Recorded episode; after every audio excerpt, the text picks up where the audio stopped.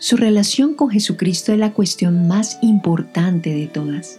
La salvación eterna depende de aceptar y confesar a Cristo. El apóstol Pablo escribió, Si confesares con tu boca que Jesús es el Señor, y creyeres en tu corazón que Dios le levantó de los muertos, serás salvo, porque con el corazón se cree para justicia, pero con la boca se confiesa para salvación. Pero, ¿qué significa confesar a Cristo? ¿Qué implica la confesión pública de fe en Cristo? Estas y otras preguntas serán tratadas en esta serie de mensajes. Nuestra meta es que usted llegue a confesar a Cristo, para la gloria de Dios y para su felicidad eterna. Hoy meditaremos juntos a la luz de su palabra.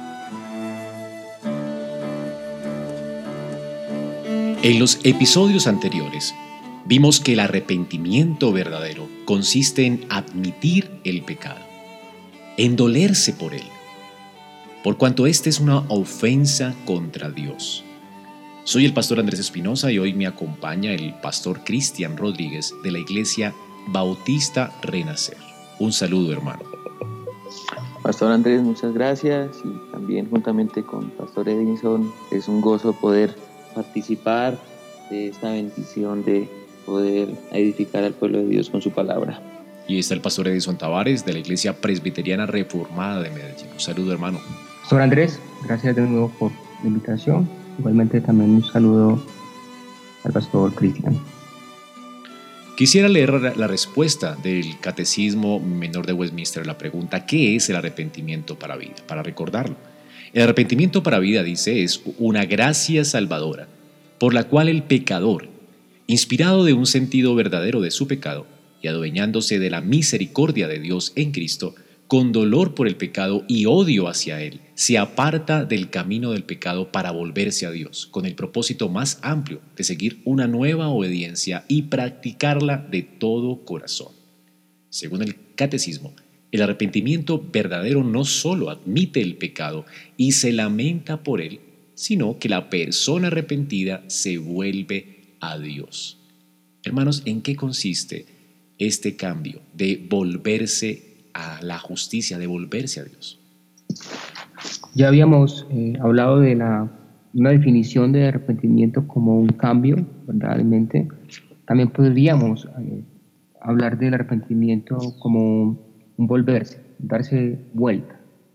Eh, lo más importante del arrepentimiento es precisamente renunciar al, al pecado irse a, camino hacia Dios con dolor en, su corazón. Es un giro, siempre se ha ilustrado como un giro de, 180 grados, es decir, iba hacia el pecado, pero me arrepiento y doy vuelta, doy, doy espalda al pecado y me dirijo hacia Dios renunciando a mi pecado. Arrepentirse entonces del, del, pecado es darse vuelta del pecado hacia Dios con el deseo entonces de obedecerlo, un deseo de justicia, es decir, un deseo de querer vivir eh, correctamente, como decía el, apóstol, ¿verdad? ¿Qué haré, Señor, cuando él iba camino a Damasco, cuando él eh, se encuentra con el Señor y, él dice, ¿qué voy a hacer? Y también la respuesta a aquellas personas que escuchaban el Evangelio, se lo ven los hechos, entonces, ¿qué debemos de hacer? ¿Qué hacemos? Y es arrepentirse, volverse a, a Dios en obediencia, y esa debe ser siempre nuestra oración diaria, que se haga la voluntad de Dios y no nuestra voluntad, un deseo de querer o obedecer a Dios. Es un, fruto, o más bien así, puede ser un resultado de verdadero arrepentimiento. Lucas 18, 18 dice que un hombre principal le preguntó diciendo, Maestro bueno, ¿qué haré para heredar la vida eterna? Jesús le dijo, ¿por qué me llamas bueno? Ninguno es bueno, sino solo Dios. Los mandamientos sabes, no adulterarás, no matarás, no hurtarás, no dirás falso testimonio, honra a tu padre y a tu madre. Él dijo, todo esto lo he guardado desde mi juventud. Jesús oyendo esto le dijo, aún te falta una cosa, vende todo lo que tienes y dalo a los pobres y tendrás tesoro en el cielo y ven y sígueme. Entonces él, oyendo esto, se puso muy triste porque era muy rico. Allí eh, en, este, en este relato, en esta narrativa del Señor, ah, precisamente muestra eso, que ah, este hombre se fue muy triste porque habían, ah, había un pecado profundo allí del cual quería estar arraigado, del cual quería todavía abrazar y él quería con esta pregunta quizá de pronto calmar un poco su conciencia religiosa, pero el Señor lo confronta directamente diciendo que para seguirlo a Él, para adorarlo a Él, ah, no se puede tener otros ídolos, no se puede tener otra adoración, no, se puede morar en el pecado, sino que realmente debemos volvernos a Él de una manera completa, entera, entregada plenamente. Y es interesante que aquí el Señor está eh, confrontando al joven rico o al principal, este hombre principal, lo está confrontando con la ley como habíamos visto antes, ¿verdad? O sea que la convicción del pecado viene por la ley de Dios. Él no se siente culpable, pero el Señor le sigue confrontando con la primera parte de la ley de Dios que tiene que ver con su relación con Dios y hay una, un aspecto de esa ley que él no está cumpliendo, es decir, él es un idólatra hacia el dinero. Pero este hombre no vino con la actitud de la cual estamos hablando, ¿no? que es volverse del pecado a la justicia.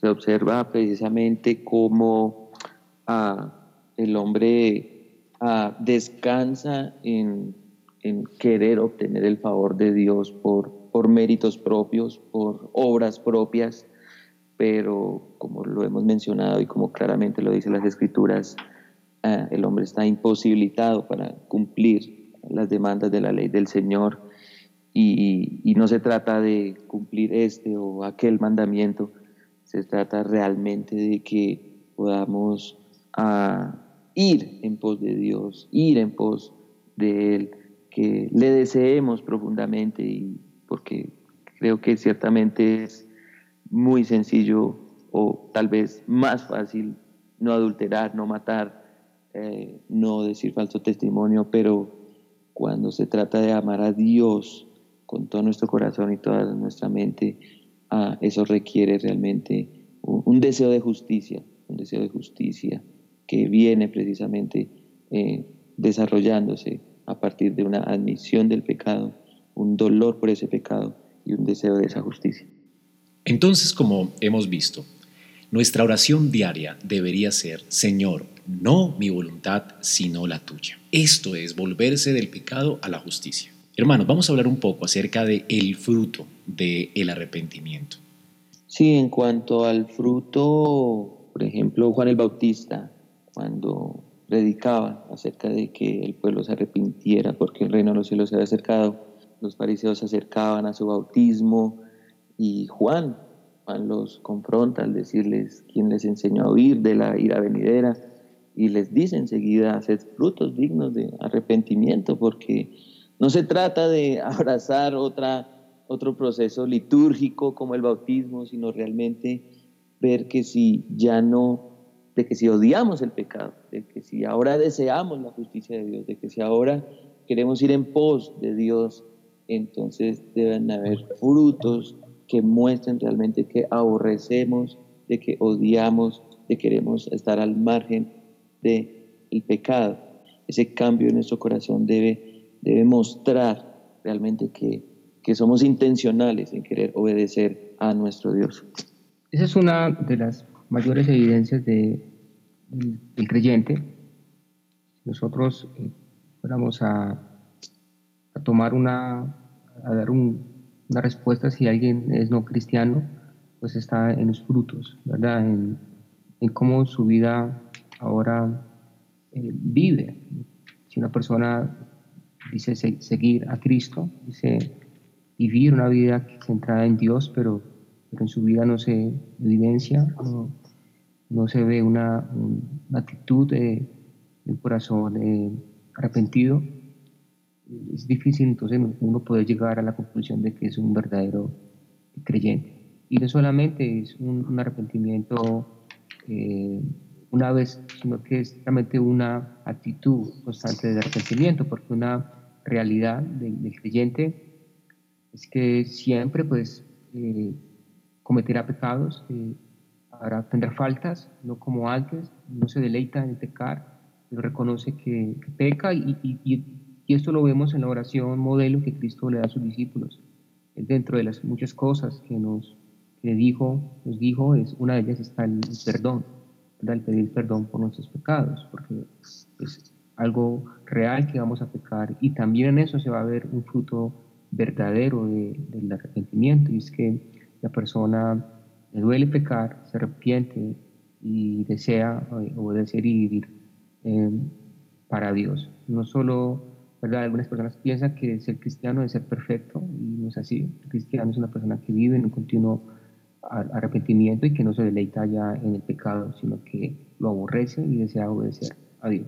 Estimado oyente, el propósito del arrepentimiento entonces no es derretir el corazón de Dios hacia nosotros. Más bien, el propósito del arrepentimiento es hacernos conscientes de la desesperación y el desamparo de nuestra condición pecaminosa y conducirnos y aún forzarnos a Cristo para el perdón. Cuanto más nos arrepentimos, más nos daremos cuenta cuán imperfectos somos, por cuanto solo nuestro arrepentimiento nunca nos hace perfectos, sino que necesitamos urgente un Salvador. Por otra parte, el arrepentimiento no es meramente el comienzo de la vida cristiana, es la vida cristiana. Implica confesión de pecado, tanto como para crecer en santidad. El arrepentimiento es la respuesta de por vida del creyente al Evangelio en su vida externa, mente, corazón, actitud y voluntad. Y me despido con esta oración de Juan Calvino. Omnipotente Dios, que te complaciste en adoptarnos como pueblo tuyo. Y aunque éramos tus enemigos, profanos y reprobos, nos hiciste hijos de Abraham para que pudiésemos ser una heredad santa para ti. Concédenos que a través de todo el curso de nuestra vida podamos arrepentirnos de tal manera que obtengamos tu misericordia, que nos es prestada diariamente en tu Evangelio y de la cual tú nos has dado una prenda segura en la muerte de tu único Hijo, para que seamos cada vez más humildes delante de ti y nos esforcemos por conformar nuestra vida a la forma de justicia. Concédenos también que el aborrecimiento de nosotros mismos sea tan grande que nos sintamos atraídos por la dulzura de tu bondad para invocarte. Y unidos a ti de este modo, seamos confirmados en la fe hasta que lleguemos al bendito reposo que fue adquirido para nosotros mediante la sangre de tu Hijo Jesucristo. Amén. Gracias por escuchar nuestro podcast a la luz de su palabra. Esperamos que este mensaje haya sido edificante para tu vida. Si deseas este y otros mensajes, visita nuestra página en internet iglesiaraa.org. Este es un recurso producido para la Iglesia Cristiana Bíblica Raha.